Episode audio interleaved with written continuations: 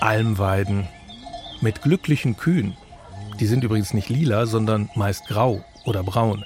Und sie haben Hörner und Kälbchen mit dabei. Ich war da gerade in den Bergen, wo die Kühe einfach machen, was sie wollen. Jedenfalls oben auf den Almen.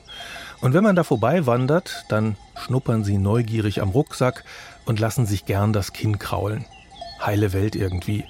Und der Käse aus der Sennerei schmeckt richtig gut. Aber all die Braten und Schnitzel auf Almen und Hütten und in den Restaurants im Tal, die sind sicher auch in den Bergen, nicht von freilaufenden Tieren. Und selbst wenn. Also ich denke, dass heutzutage Millionen von Tieren allein in Deutschland jährlich in der Landwirtschaft, also für die Produktion von Fleisch, Milch und Eiern, brutal ausgebeutet werden und massiv leiden und sterben und dass das auch unnötig ist. Also die Schweine, Rinder, Hühner werden auf engstem Raum eingesperrt. Sie können ganz elementare Bedürfnisse nicht erfüllen. Bewegungsfreiheit, Neugierde, soziales Verhalten, Komfortverhalten, alle möglichen Bedürfnisse können sie nicht erfüllen und werden darüber hinaus noch krank, ziehen sich Verletzungen zu, man nimmt ihnen die Kinder weg, man züchtet sie auf bestimmte Leistungen, man tötet sie nach einem Bruchteil ihrer möglichen Lebensdauer und das ist einfach total ungerecht. Ja, das ist irgendwie die unbequeme Seite beim Essen.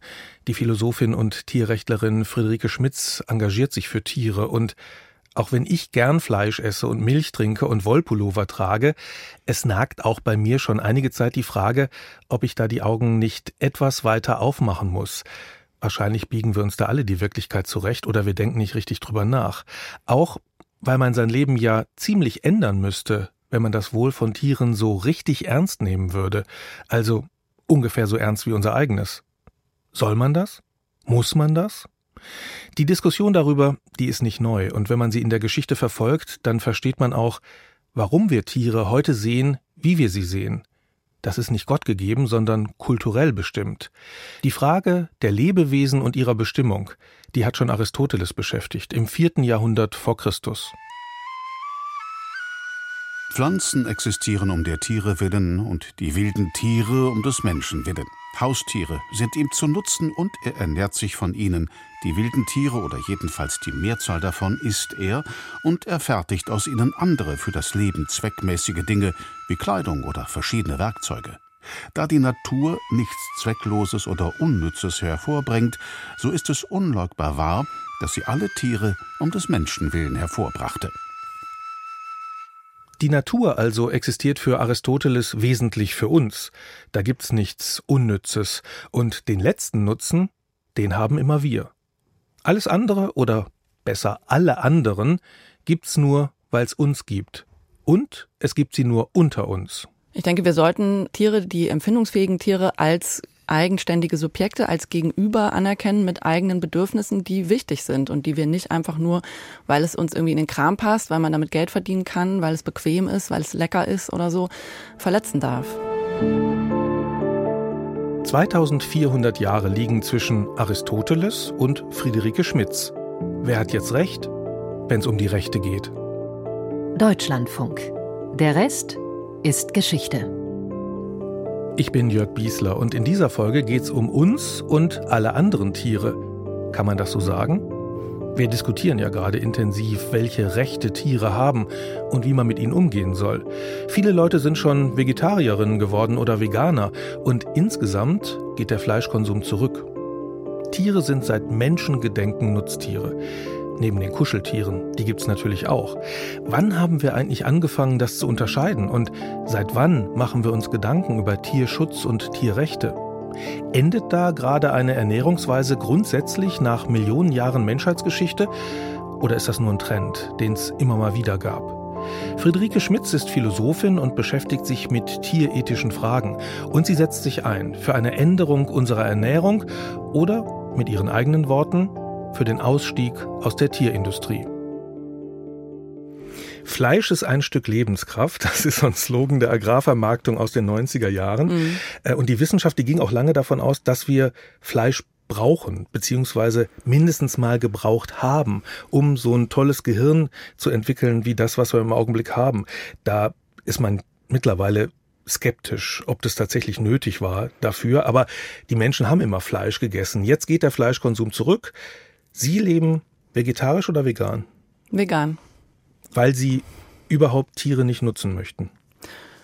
Ja, das hat sich natürlich so entwickelt. Also mittlerweile ernähre ich mich seit 14 Jahren etwa vegan, davor schon zwei Jahre vegetarisch. Und es hat eigentlich damit angefangen, dass ich mich damit beschäftigt habe, wie es Tieren ergeht in der Fleischindustrie und der Milch- und Eierwirtschaft und dann gedacht habe, das will ich nicht unterstützen, damit will ich nichts zu tun haben mit diesen konkreten Situationen, diesem konkreten Leid und der Brutalität da. Und dann bin ich immer weiter dazu gekommen, dass ich das auch grundsätzlich falsch finde, Tiere für unsere Zwecke zu benutzen, auszubeuten, auch wenn das quasi vermeintlich irgendwie erstmal vielleicht besser aussieht als in der sogenannten Massentierhaltung. Äh, ja, weil es einfach immer eigentlich gegen die Bedürfnisse der Tiere selbst geht.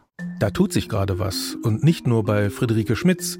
52 Kilogramm Fleisch haben jeder und jede Deutsche 2022 gegessen. Fast 10 Kilo weniger als vor 10 Jahren. Rund 8 Millionen Menschen in Deutschland ernähren sich vegetarisch, 1,6 Millionen vegan.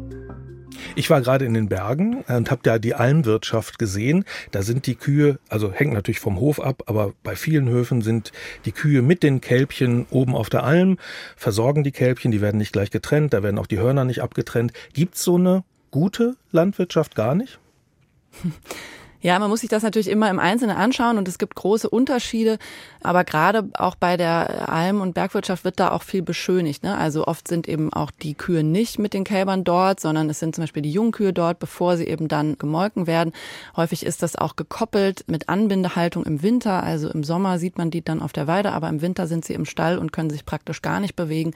Und selbst wenn man sich dann so die besten Varianten anguckt, also wo dann zum Beispiel auch nicht für Milchproduktion, sondern nur für Fleisch, wo dann auch das Problem mit dem Kälbchen trinken die Milch weg und so nicht besteht und die Tiere quasi irgendwann nur noch geschlachtet werden, das sind auch schon winzige Nischenbereiche eigentlich.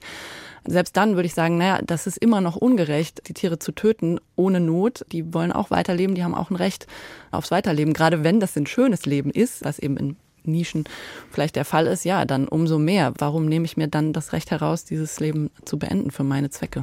Mhm, das verstehe ich gut. Aber das Leben wird es ja vielleicht gar nicht geben ohne die Landwirtschaft, weil wir dann gar nicht so viele Kühe hätten. Alm übrigens auch nicht mehr. Ja, also das sind eigentlich zwei Aspekte. Also das eine ist, ist das ein Problem, wenn es bestimmte Tiere nicht mehr gibt. Und da denke ich, das ist kein ethisches Problem. Also da muss man sich ja auch klar machen, die allermeisten sogenannten Nutztiere sind ja schon auf unsere Zwecke hin verändert worden. Also das sind eigentlich schon menschlich gemachte Wesen. Bei verschiedenen Tierarten natürlich unterschiedlich stark, aber bei den Hühnern zum Beispiel, ne, die legen 300 Eier pro Jahr. Das Urhuhn legt irgendwie 20, 30 für die eigene Fortpflanzung, setzt sich drauf und brütet die aus. Und da denke ich auch, naja, wenn es diese Tiere nicht mehr gibt, in die unsere menschlichen Zwecke schon so eingeschrieben sind in die Körper, ist das eigentlich kein Verlust. Und man muss ja auch dazu denken, dass es ja viel mehr Wildtiere wieder gäbe, wenn wir die Tierhaltung eben massiv abbauen oder gar abschaffen würden, würden ganz viel Flächen frei und damit wieder Raum überhaupt für Natur und auch wildlebende Tiere entstehen, die wir jetzt ihnen ja nehmen. Wenn man sich das global anschaut, ist das auch ganz krass. Da sind irgendwie 30 Prozent der Masse der Säugetiere global sind Menschen, irgendwie über 60 Prozent sind die Tiere, die wir nutzen, also Rinder, Schweine, Hühner. Und dann nur noch irgendwie drei, vier, fünf Prozent sind tatsächlich wildlebende Säugetiere. Also so haben wir schon die Mengen, die Massen der Tiere auf der Erde verändert. Und da genau ist sozusagen eher die Frage, können wir uns nicht mal zurücknehmen auch wieder und uns anders ernähren? Quasi das ist der tierethische Aspekt und dann ist natürlich die andere Frage, was ist mit dem Landschaftswert oder auch der Artenvielfalt von Wiesen und Weiden, das ist nochmal eine andere Frage. Wir Menschen halten Tiere seit rund 12.000 Jahren, seit der neolithischen Revolution. Wir haben sie eingefangen und domestiziert und durch Zucht verändert. Menschen wurden sesshaft und mit ihnen die Tiere. Das war eine gewaltige Veränderung, diese neolithische Revolution, und sie hatte auch viele Nachteile. Der Mensch holte sich Infektionen bei Tieren und er hatte plötzlich sowas wie Arbeitszeiten, aber auch Bequemlichkeit. Vieles in der Bibel geht auf diese Zeit der Veränderung zurück, Speise- und Hygienevorschriften. Ja, und die göttliche Begründung des Rechts auf Herrschaft. Und Gott segnete sie und sprach zu ihnen, Seid fruchtbar und mehret euch und füllet die Erde und machet sie euch untertan und herrschet über die Fische im Meer und über die Vögel unter dem Himmel und über das Vieh und über alles Getier, das auf Erden kriecht. Macht euch die Erde untertan. Das ist sozusagen die Haltung, mit der wir auch den Tieren gegenüberstehen. Eine Haltung, die religiös geprägt ist oder sagen wir mal, vielleicht schon vorher da war, aber doch religiös stark abgesichert wurde. Ja, auf jeden Fall. Also Religionen haben natürlich als ideologisches Fundament, also auch im Christentum, eine wichtige Rolle gespielt dabei. Ich glaube, es ist immer ein bisschen unklar, was ist Ursache und Wirkung. Ne? Also wir haben eben diese Praxis, dass Menschen Tiere nutzen und töten, schon immer quasi. Und das ist die Normalität, das ist, was Menschen sowieso schon machen erstmal. Und dann dienen natürlich Theorien, Ideologien und auch religiöse Positionen oft eher so im Nachhinein dazu, das zu rechtfertigen und das mit einem, ja, mit so einem ideologischen Überbau dann zu versehen und dann eben zu sagen, ja, das ist auch alles, hat alles so seine Richtigkeit, weil der Mensch eben was ganz Besonderes ist und eben Bild Gottes und die Tiere eben auch dafür da sind, von uns genutzt zu werden. Aber das kann man natürlich auch genauso auf dieser ideologischen Ideenebene kritisieren und dann wird es eben umgekehrt ein kritisches Element und das passiert teilweise auch im Christentum. Also es gibt auch immer mehr Theologinnen, die das in Frage stellen und von da eben eine Kritik an der Praxis ableiten. Diese Erzählung, die die Bibel auch durchwebt sozusagen, ist eigentlich der Versuch, sich zu orientieren, also Regeln zu finden für eine Art neues Leben. Und die sind ja vielleicht aus der Sicht erstmal plausibel gewesen. Es war halt viel einfacher für die Menschen zu überleben.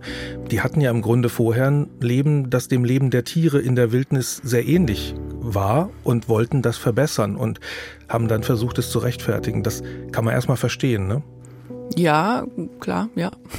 Problematisch wird es vielleicht dann erst, wenn man es industriell macht. Ist die Masse das Problem? Hm. Also da würde ich auch nochmal unterscheiden. Das eine ist quasi die also es ist verständlich und ethisch auch weniger problematisch, wenn Tierhaltung und Tiernutzung wirklich so aus der Notwendigkeit heraus für das eigene Überleben passiert. Ne? Das sind ja auch immer diese Gedankenexperimente, wenn ich auf der einsamen Insel bin und äh, da ist nur das eine Schwein und kann ich das dann töten und essen. Das ist natürlich ethisch eine andere Situation, als die wir heute haben. In der Realität, wo wir uns eben entscheiden, will ich dieses Schnitzel essen oder die zigtausenden veganen Produkte, die es eben auch gibt. Und also deswegen finde ich das immer schwierig, das so mit Verweis auf so eine vermeintliche jetzige oder frühere Notwendigkeit dann die reale Praxis zu rechtfertigen. Also ich glaube auch nicht, dass man diese Vergangenheit, in der das teilweise aus der Not heraus auch geschah, beschönigen sollte, dass es dann, das geschieht ja auch oft, ne, dass es dann so romantisiert wird, dass halt damals, ja, da haben die Menschen und Tiere irgendwie so symbiotisch zusammengelebt auf kleinen Bauernhöfen und da war es irgendwie alles schön und man hat so ein Geben und Nehmen, ne, man gibt den Tieren irgendwie Obdach und Futter und dafür bekommt man dann Milcheier und irgendwann das Fleisch. So war das noch nie. Also es war eigentlich immer ein Gewaltverhältnis. Vielleicht eins, was nicht anders möglich war für viele Menschen damals, aber es wurde auch immer schon kritisiert. Es gab auch immer schon in der Ideengeschichte Stimmen, die das in Frage gestellt haben.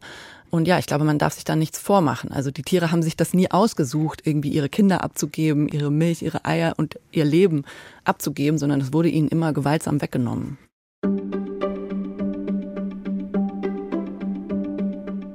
Ist das Diebstahl, Ausbeutung, Mord? Was haben die Menschen vor 12.000 Jahren dazu gedacht? Wir wissen es nicht. Ja, also wir sind natürlich insbesondere auf die schriftlich überlieferte Geschichte der Ideen hier angewiesen. Und es ist klar, dass bereits in der Antike das Thema Mensch im Verhältnis zum Tier eine Rolle spielt. Bernd Ladwig ist das, Professor für politische Theorie und Philosophie an der FU Berlin und Autor von Politische Philosophie der Tierrechte. Ich glaube, man muss von vornherein sich klar machen, das Interesse am Tier ist immer auch ein Interesse am Verhältnis, das der Mensch zum Tier hat. Also was unterscheidet uns von Tieren? Gibt es so etwas wie eine anthropologische Differenz? Das heißt eine Differenz wesentlicher Art zwischen uns und den Tieren? Oder gibt es Kontinuität? Sind wir besondere Tiere? Und das ist zunächst eine theoretisch anmutende Frage, aber diese Frage war immer schon sehr eng auch verbunden mit der Frage, wie sollen wir mit anderen Tieren umgehen? Was dürfen wir mit ihnen tun? Dürfen wir sie zum Beispiel jagen? Dürfen wir sie zu Versuchszwecken zerlegen? Dürfen wir sie verspeisen oder dürfen wir das nicht? Und diese Fragen tauchen tatsächlich bereits in Schriften der Antike, also etwa bei Aristoteles, dann bei Schülern des Aristoteles oder auch des Platon auf. Und zu welchem Ergebnis kommt man? Zu unterschiedlichen. Also die Tradition des Denkens, die sicherlich zunächst am wirkmächtigsten war, könnte man sicherlich sagen, ist zuerst von Aristoteles geprägt worden. Aristoteles hatte die Vorstellung, wir haben einen Kosmos, in dem alle möglichen Wesen einen Platz haben. Die ganze Welt bildet einen Zweckzusammenhang. Und die Tiere haben darin bestimmte Stellungen, die aber denen der Menschen systematisch untergeordnet sind. Das bedeutet ganz konkret, Aristoteles war der Ansicht, die Tiere sind um der Menschen willen da oder jedenfalls können Menschen, weil sie höher geartete Lebewesen sind, sich der Tiere bedienen, um ihre Zwecke zu erfüllen. Das ist gar nicht so weit weg von der christlichen Sicht, die wir in der Bibel finden. Macht euch die Erde untertan.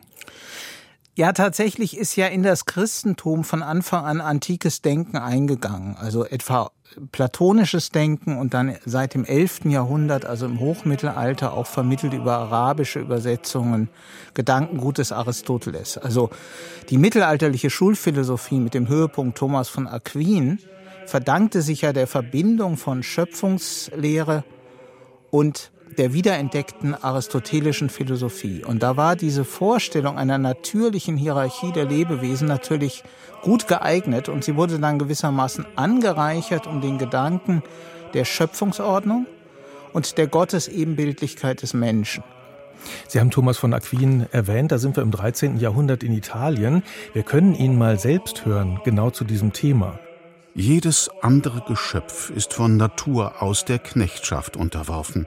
Allein das geistige Wesen ist frei. Hierdurch wird der Irrtum derer ausgeschlossen, die behaupten, der Mensch begehe eine Sünde, wenn er wilde Tiere tötet. Denn sie sind aus göttlicher Vorsehung in natürlicher Ordnung auf den Nutzen des Menschen hingeordnet. Daher gebraucht sie der Mensch nicht zu Unrecht, sei es, wenn er sie tötet, oder sei es in jeder beliebigen anderen Weise. Heißt das, was Thomas von Aquin hier schreibt, dass der Mensch völlig frei ist im Umgang mit Tieren? Nein, das heißt es sicherlich nicht. Allerdings war die Vorstellung des Thomas hier wahrscheinlich die, wir schulden es in erster Linie uns selbst und unseren Mitmenschen, dass wir auf Tiere Rücksicht nehmen. Also, wenn ein Tier das Eigentum eines anderen ist, dann schände ich das fremde Eigentum, wenn ich das Tier zum Beispiel erjage, ja. Wenn ich das Tier grausam behandle, besteht die Gefahr, dass ich verrohe. Das ist ein berühmtes Argument, das auch in der Neuzeit bei Kant wiederkehren wird und heute auch noch eine gewisse Rolle spielt. Die Frage ist, ob man um des Tieres willen bestimmte Rücksichten nehmen muss. Und da war Thomas von Aquin mit Sicherheit unter denen, die da sehr zurückhaltend waren. Aber wie gesagt, da die Tiere eben doch auch Gottes Geschöpfe sind, haben sie einen gewissen Wert. Und zwar einen Wert, muss man sagen, immer für den Menschen. Also es ist vom Menschen her gedacht. Es ist für mich von Nachteil oder für meinen Nächsten, meinetwegen, wenn ich das Tier schlecht behandle. Es geht nicht um ein Recht, das das Tier vielleicht selber haben könnte. Also ein Recht hat das Tier nach Thomas definitiv nicht. Dazu müsste es tatsächlich ein Vernunftwesen sein. Man muss jetzt natürlich sofort sagen, es ist überhaupt nicht zwingend, dass man die Idee, dass ein Wesen ein eigenes Recht hat, daran bindet, dass es vernünftig ist, dass es sprechen kann, dass es reflektiert nachdenken kann. Das sind ja immer dann die Kriterien, die man heranzieht. Also es wäre ein Fehlschluss zu meinen, nur weil jemand die Eigenschaft hat, denken zu können, hat er mehr Rechte. Allerdings war die klassische Vorstellung eben die, dass überall in der Welt mit bestimmten Eigenschaften auch bestimmte Zwecke verbunden sind. Und so konnten dann Denker wie Thomas in der Nachfolge des Aristoteles eben sagen, mit bestimmten Eigenschaften der Tiere sagen wir ruhig, dass sie zum Beispiel von Menschen gezähmt werden können, dass sie von Menschen gegessen werden können, ist der Zweck verbunden, dass Menschen sie zähmen, nutzen und auch verzehren. Ist ja auch kein Zufall, dass immer vom Menschen ausgedacht wurde. Menschen sind ja die einzigen, die logisch denken können.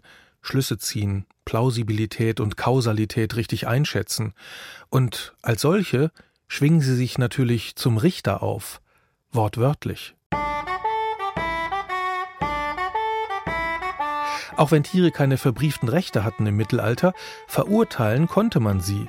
Etwa eine Sau, die 1386 im französischen Falaise an einem Säugling gefressen hatte. Das Schwein wurde zum Tode verurteilt und der Hinrichtung mussten alle Schweine des Ortes beiwohnen, als Abschreckung. Oder Holzwürmer, 1520 verurteilt in Marmirol. Die hatten den Stuhl des Bischofs zernagt, sodass der schließlich unterm Bischof zusammenbrach. Das Urteil, die Holzwürmer haben den Stuhl sofort zu verlassen und in einen Baum umzuziehen. Klingt heute sehr seltsam, aber dahinter steckt eben das Weltbild des Mittelalters.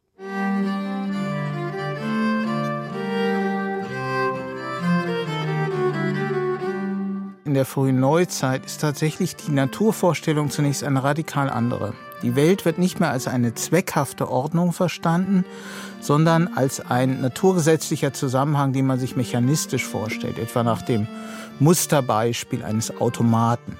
Ja? Und jetzt ist die Frage, gibt es in der Welt nur Automaten, komplexerer oder einfacherer Art, oder gibt es auch noch etwas anderes? Und es gibt etwas anderes, sagt Descartes, nämlich eine denkende Substanz. René Descartes, das war der Mann, der vor 400 Jahren den berühmten Satz sagte, ich denke, also bin ich. Das Denken macht uns aus. Das ist die zentrale Fähigkeit, die einzig wichtige. Die ist aber nur den Menschen, jedenfalls hier auf Erden, nur den Menschen vorbehalten. Der Mensch hat auch einen Körper, das macht ihn zum Teil dieser mechanistisch verstandenen Naturordnung. Die Tiere, haben nur Teil an dieser mechanistischen Naturordnung. Sie haben keinen denkenden Seelenteil. Das ist die Vorstellung von Descartes, die aber, wie gesagt, schon in einem anderen Weltbildzusammenhang steht, als der, über den wir eben gesprochen haben, als wir über Aristoteles und das christliche Mittelalter redeten. Mir scheint dann ein wesentlicher Schub bei der Neubewertung der Tiere äh, das 18. Jahrhundert zu sein. Jeremy Bentham hat einen ganz berühmten Satz gesagt, der dann immer wieder zitiert wird, auch in dem Zusammenhang. The question is not can they reason, nor can they talk, but can they suffer? Also die Frage ist nicht, können sie Gedanken fassen, logische, oder können sie sprechen, sondern leiden sie? Also da ist plötzlich das Tier im Mittelpunkt. Ja, Bentham gilt ja als Begründer des sogenannten Utilitarismus, also einer bestimmten Richtung in der politischen Moral.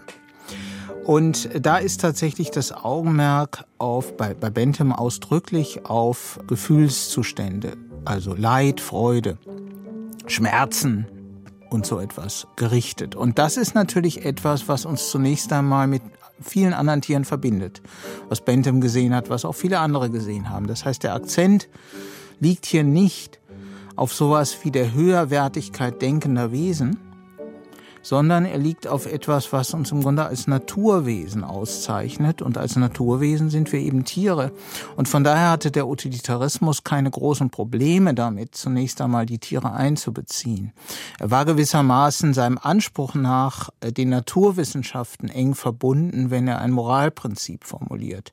Denn wir müssen nicht auf eine übernatürliche Eigenschaft Bezug nehmen, wenn wir sagen, dass wir einander Rücksicht schulden, sondern es reicht, dass wir wissen, dass wir natürliche Begierden, Bedürfnisse und Abneigungen haben.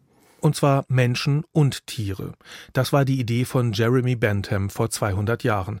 Als Philosoph und Jurist hatte er sozusagen das Handwerkszeug, um für die zu seiner Zeit diskutierten Tierschutzfragen Grundsätze zu formulieren. Das erste Tierschutzgesetz ist dann wohl der Act for the Prevention of Cruel and Improper Treatment of Cattle in Großbritannien 1822. Das stellt unnötige Grausamkeit gegenüber Tieren unter Strafe. Was sind mhm. das für Überlegungen, die plötzlich dazu führen, dass man hier sehr genau den, sozusagen das, das, das Empfinden, den Schutz des Tieres vorschreibt, sogar gesetzlich? Was ich sagen kann, ist, dass hier wahrscheinlich zwei Gedanken zusammengehen. Das eine ist ein eher christliches Motiv, Mitgefühl. Das andere ist tatsächlich das, worüber ich eben gesprochen habe, dass nämlich in der englischen Philosophie, das gilt nicht erst für Bentham, das gilt zum Beispiel auch schon für den sogenannten Empirismus bei John Locke oder David Hume. Im Grunde genommen die Moral ganz eng mit mit der Natur des Menschen in Verbindung gebracht wird. Die Moral, so die Vorstellung, gründet in einem uns eigenen Mitgefühl, Moral Sentiments. Das heißt, die Vorstellung ist von vornherein, wir sind von Natur aus auch darauf angelegt, mit anderen Wesen mitzufühlen. Und andere Wesen sind uns nicht radikal verschieden in diesen Hinsichten. Und so kann man dann also auf der Basis des Mitgefühls gewissermaßen gewisse Regeln zum Schutz und zur Schonung von Tieren formulieren, die auch bei Bentham übrigens nie so weit gingen, dass man nun angeblich keine Tiere mehr essen dürfe.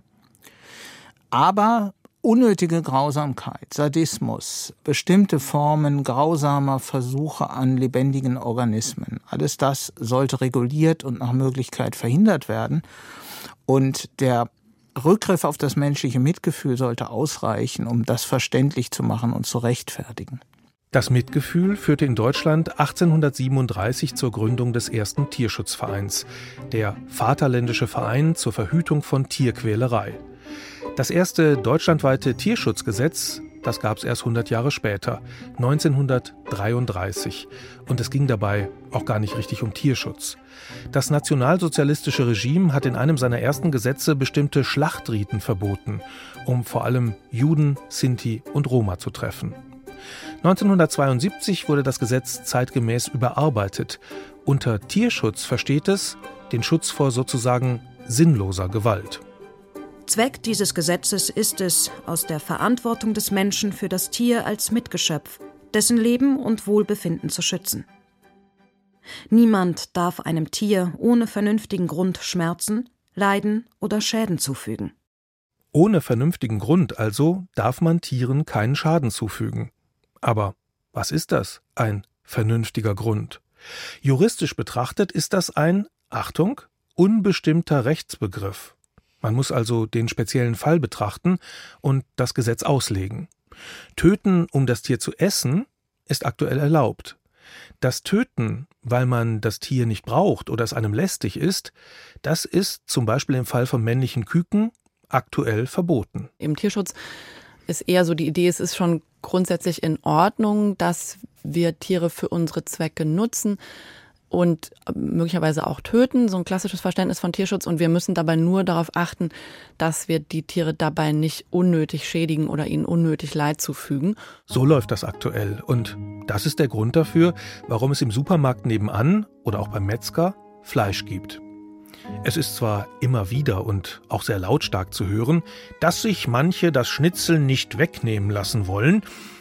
Tatsächlich aber nehmen wir aktuell nur den Schweinen ihr Schnitzel weg. Fleisch ist frei verkäuflich und die Mehrheit der Bevölkerung findet das auch ganz normal und unterstützt gleichzeitig den Tierschutz.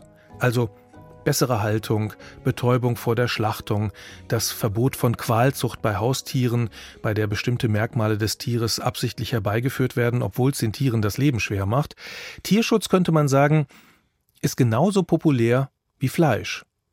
Was aber, wenn das Schwein ein Recht auf sein Schnitzel hat, wenn es überhaupt Rechte hat? Das fordern Tierrechtlerinnen wie Friederike Schmitz.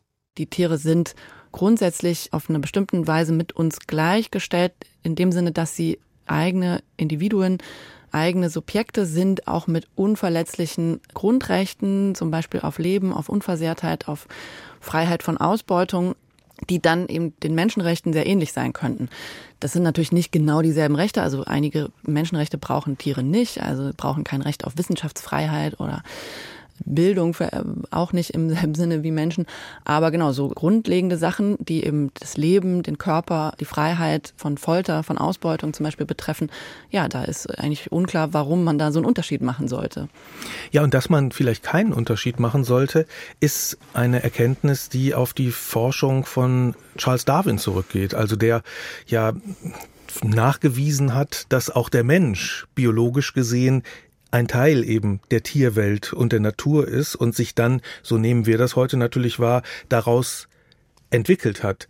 Aber in dem Moment, in dem ich mit Darwin erkenne, 160 Jahre ist das ungefähr her, ich bin ein Teil davon, habe ich vielleicht auch eine andere Verantwortung, mich dem gegenüber zu verhalten, beziehungsweise ich kann vielleicht dem Tier auch mehr mich selbst sehen, als das nach dem Bild Macht euch die Erde untertan der Fall war. Ja, also je näher uns faktisch die Tiere sind, je mehr Gemeinsamkeiten wir mit denen haben, auch eine gemeinsame Geschichte ja nach Darwin und eben diverse Verwandtschaften und Ähnlichkeiten auch in Bedürfnissen und Verhaltensweisen, desto stärker sehen wir natürlich auch, dass wir denen moralisch Rücksicht schulden, ja, denn also die Unterschiede umgekehrt ja sind eben so gering, dass sie so eine totale unterschiedliche Behandlung eben nicht rechtfertigen. Nochmal kurz zum Hintergrund. Die Evolutionstheorie hat Charles Darwin Mitte des 19. Jahrhunderts geschrieben und er kommt darin zur Auffassung, dass es keine Schöpfung gibt, sondern eine Evolution, dass sich die Arten entwickeln. Das gibt uns als Menschen eine viel größere Verantwortung. Wenn da kein Gott ist, der die Welt endgültig eingerichtet hat, dann müssen wir selbst entscheiden, wie wir mit ihr umgehen wollen und eben auch mit den Tieren, von denen wir selbst eins sind. Das ist eine theoretische Frage, aber es gibt natürlich auch das ganz normale Leben. Beide beeinflussen einander. Und seit Darwin ist viel diskutiert worden über die Rechte von Tieren und die Pflichten der Menschen. Ja, also es läuft halt immer so ein Stück weit parallel, ne? Das reale Verhältnis zu den Tieren und das gesellschaftliche Verhältnis auch. Wie nutzen wir Tiere? Wie behandeln wir Tiere? Und dann die Ideenebene, die Philosophie oder auch Religionspositionen. Und da sieht man eigentlich über die letzten Jahrhunderte hinweg, dass es die Praxis gibt, die normalisierte Ausbeutung, Nutzung, Tötung von Tieren, sei es in der Landwirtschaft, aber natürlich auch bei Tierversuchen und gegenüber Wildtieren und alle möglichen Praktiken. Und dann gibt es eben die philosophischen Positionen und teilweise auch religiös motivierte Argumente, die das rechtfertigen wollen oder zu legitimieren versuchen, häufig echt mit schlechten Argumenten tatsächlich. Und ich glaube, das ändert sich dann massiv erst so in der zweiten Hälfte des 20. Jahrhunderts. Ab den 70er, 80er Jahren gibt es so eine eigenständige philosophische Disziplin auch der Tierethik. Da hat natürlich Peter Singer eine wichtige Rolle gespielt. Peter Singer hat 1975 das Buch Animal Liberation, Befreiung der Tiere veröffentlicht. Singer argumentiert, dass moralisch handeln heißt, die Interessen aller beteiligten Lebewesen zu berücksichtigen. Da muss man einen Ausgleich finden. Also wenn Menschen nicht anders überleben können, dann dürfen sie auch Tiere essen. Wenn es aber Alternativen gibt, dann nicht. Wenn medizinischer Fortschritt nicht möglich ist ohne Tierversuche, dann sind die zu rechtfertigen, nicht aber um Antifaltencreme zu entwickeln. So über Tiere nachzudenken, das war radikal anders. Das hat auch damit zu tun, dass sich die Tierhaltung zu dieser Zeit massiv verändert hat. Also da ist ja zur gleichen Zeit eigentlich die industrialisierte Ausbeutung der Tiere erst richtig losgegangen. Also der Aufstieg oder die Erfolgsgeschichte der Intensivtierhaltung, der Massentierhaltung ist ja auch im 20. Jahrhundert passiert und da haben dann Menschen irgendwie teilweise dann erst gesehen, Moment mal, das läuft hier und wir haben das eigentlich nie so befürwortet. Ne? Also die Mastanlagen und die industriellen Schlachthöfe, die sind teilweise entstanden, ohne dass KonsumentInnen das auch so jemals darüber abgestimmt hätten oder so. Ne? Und dann äh, klafft das irgendwann so total auseinander. Also plötzlich gibt es diese neuen tierethischen Positionen, die sagen, Moment mal, eigentlich rational und auch teilweise emotional können wir diese Ausbeutung gar nicht rechtfertigen und gleichzeitig intensiviert sich eigentlich die Ausbeutung. Ja, und das hat eigentlich bis heute nicht wirklich aufgehört. Also es gibt, es gibt diese krasse Diskrepanz eben weiterhin. Die industrialisierte Ausbeutung einerseits und gleichzeitig die eigentlich immer stärker werdende Kritik daran, die aber noch nicht zu großen praktischen Veränderungen führt bisher. Aber zwei wichtige Sachen haben Sie benannt jetzt. Das eine ist die rationalistische Argumentation, also wir dürfen das eigentlich nicht, es ist falsch, das zu tun. Und das andere ist eher eine emotionale Argumentation, nämlich ans Mitgefühl sozusagen zu appellieren, mhm. was uns ja vielleicht gar nicht so schwer fällt, denn es gibt ja nicht nur Tiere, die wir schlachten, sondern auch Tiere, denen wir eigene Körbchen und viel Spielzeug mhm. und denen möglicherweise einen Grabstein und sowas. Also wir haben ja eine emotionale Beziehung zu den Tieren. Ja, und das gehört auch zu dieser Diskrepanz dazu, ne, dass wir in den letzten, über die letzten Jahrzehnte auch diese unterschiedlichen Beziehungen zu Tieren quasi jeweils sich eigentlich verstärkt haben. Also die sogenannten Nutztiere sind immer weiter von uns weggerückt. Man sieht die nicht mehr. Die sind also so Massenware quasi nur noch. Und die sogenannten Haustiere sind dafür uns immer näher gerückt und ja, haben teilweise werden als Familienmitglieder wahrgenommen, was dann eben eigentlich zu einer total paradoxen Situation dann auch führt. Ne? Dieses, die einen streicheln, die anderen schlachten. Wir haben ganz viel Mitgefühl mit Hunden und Katzen, können uns da überhaupt nicht vorstellen, dass man die irgendwie schlachten und essen sollte. Und gleichzeitig routinemäßig äh, passiert das eben mit Schweinen oder Rindern. Was wäre, wenn wir das richtig ernst nehmen würden, dass ein Tier Rechte hat? Also so richtig, ungefähr wie wir. Uns darf man ja nicht einfach irgendwo festhalten, einsperren, schlachten schon gar nicht. Ein Versuch dazu gibt es, einen konkreten Fall, der zugleich ein Gedankenexperiment ist.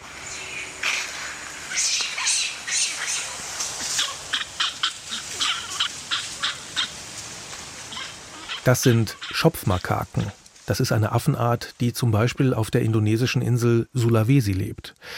Dort wurde im November 2008 Naruto geboren. Den Namen haben ihm natürlich nicht seine Eltern gegeben, sondern Menschen. Berühmt für die rechtliche Lage von Tieren wurde er, weil er 2011 ein Foto gemacht hat. Wir wissen nicht sicher, ob er es absichtlich gemacht hat, aber vieles spricht dafür. Benutzt hatte die Kamera des britischen Fotografen David Slater. Erst hieß es, Naruto habe ihm die Kamera stibitzt. Später hat David Slater erzählt, er habe die Affen animiert, sie zu benutzen. Jedenfalls hat Naruto auf den Auslöser gedrückt. Und dabei hat er in die Kamera gegrinst, wie es Menschen bei einem Selfie machen. Wirkt also sehr menschlich das alles, aber es ist unklar, was Naruto klar war. Jedenfalls hat David Slater das Bild, das Naruto gemacht hat, veröffentlicht und es ging um die Welt. Man findet es heute noch im Netz. Und dann stellte sich die Frage, hat denn jetzt David Slater das Urheberrecht am Foto oder Naruto? Den Streit ums Urheberrecht, den hat Naruto natürlich nicht selbst geführt. Man muss sogar annehmen, dass ihm der ganze Streit ziemlich Wurst war, weil ein Affe nicht weiß, was ein Urheberrecht ist. Aber der Tierrechtsorganisation PETA, der war das nicht egal. Sie hat vor mehreren US-Gerichten geklagt und sie wollte erreichen, dass Naruto einen Teil der Einnahmen bekommt. Hatte aber nicht. Nach sieben Jahren wurde letztinstanzlich entschieden, Affen können kein Urheberrecht haben.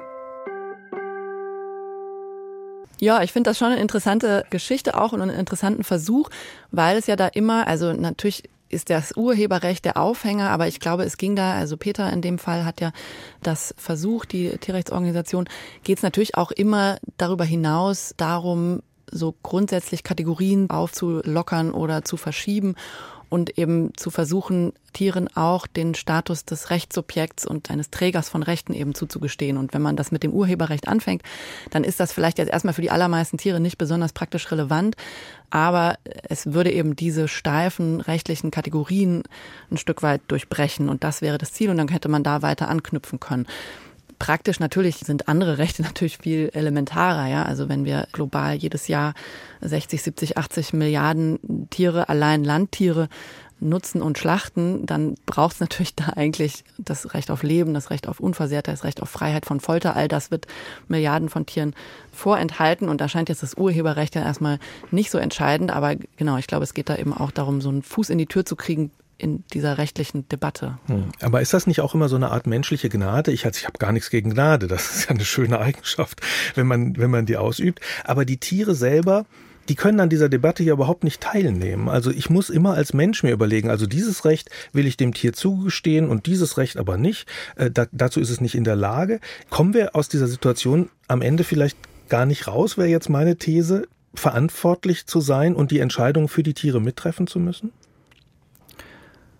Ja, das stimmt. Wir kommen aus der Situation nicht raus, dass es unsere Verantwortung, unsere Ethik ist und die Tiere in dem Sinne immer nur Behandelte sind, nicht selber moralisch Handelnde. Was aus Naruto geworden ist, wir wissen es nicht. Auch nicht die Aktivisten von Peter.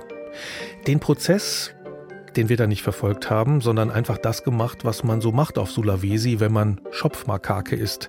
Es ging natürlich auch beim Prozess gar nicht um Naruto, sondern ums große Ganze um Tierrechte. Werden die irgendwann so selbstverständlich sein wie heute, jedenfalls in der westlichen Welt, die Menschenrechte? Auch die waren ja nicht von Anfang an da und vor allem nicht für alle. Ja, also man kann erst einmal die Geschichte der Menschenrechte, wenn man davon absieht, dass es in ihr ganz viele Kämpfe, Zufälle, Rückfälle, Rückschläge und so weiter gegeben hat, sich so zurechtlegen, dass es in ihr eine schrittweise Ausweitung des Kreises der Wesen gegeben hat, die zählen. Also Frauen zählen, andersfarbige Menschen aus anderen Weltteilen zählen, Menschen mit Behinderung zählen und so weiter und so fort. Der Politikwissenschaftler Bernd Ladwig sieht da durchaus auch Potenzial für die Tiere. Und jetzt könnte man sagen, auf dieser Linie einer immer weitergehenden Ausweitung des Kreises der Rechteträger liegt es dann auch, dass man Tiere einbezieht, sofern sie mit Menschen bestimmte Eigenschaften gemeinsam haben, die wir moralisch berücksichtigenswert finden.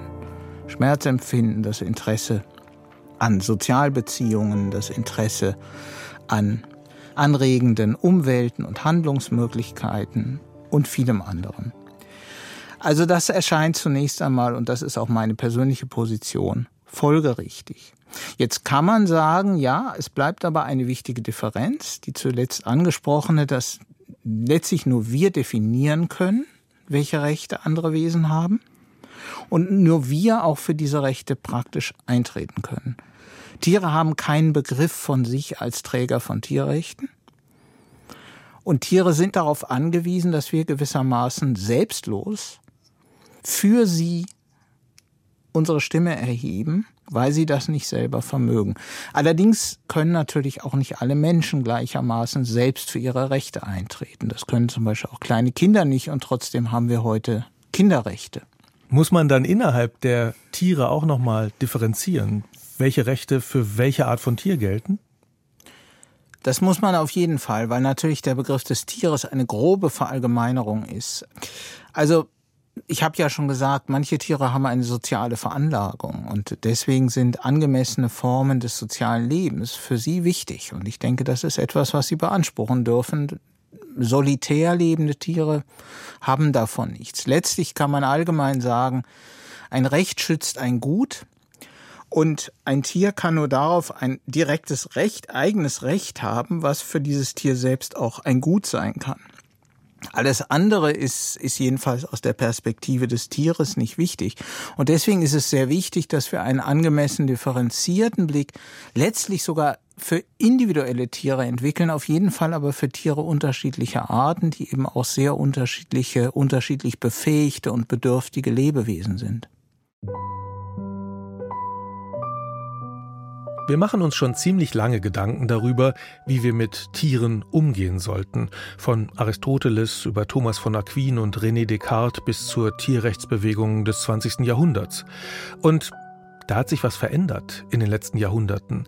Man könnte sagen, wir sind in unsere Rolle hineingewachsen als einzige Lebewesen, die Verantwortung für andere übernehmen können. Moral nennt man das. Und ich glaube, das ist jetzt eine ziemlich moralische Folge geworden. Mittlerweile können wir wählen, ob wir Tiere essen, ob wir sie in Massen halten wollen oder ob wir Alternativen suchen. Viele gibt's ja auch schon.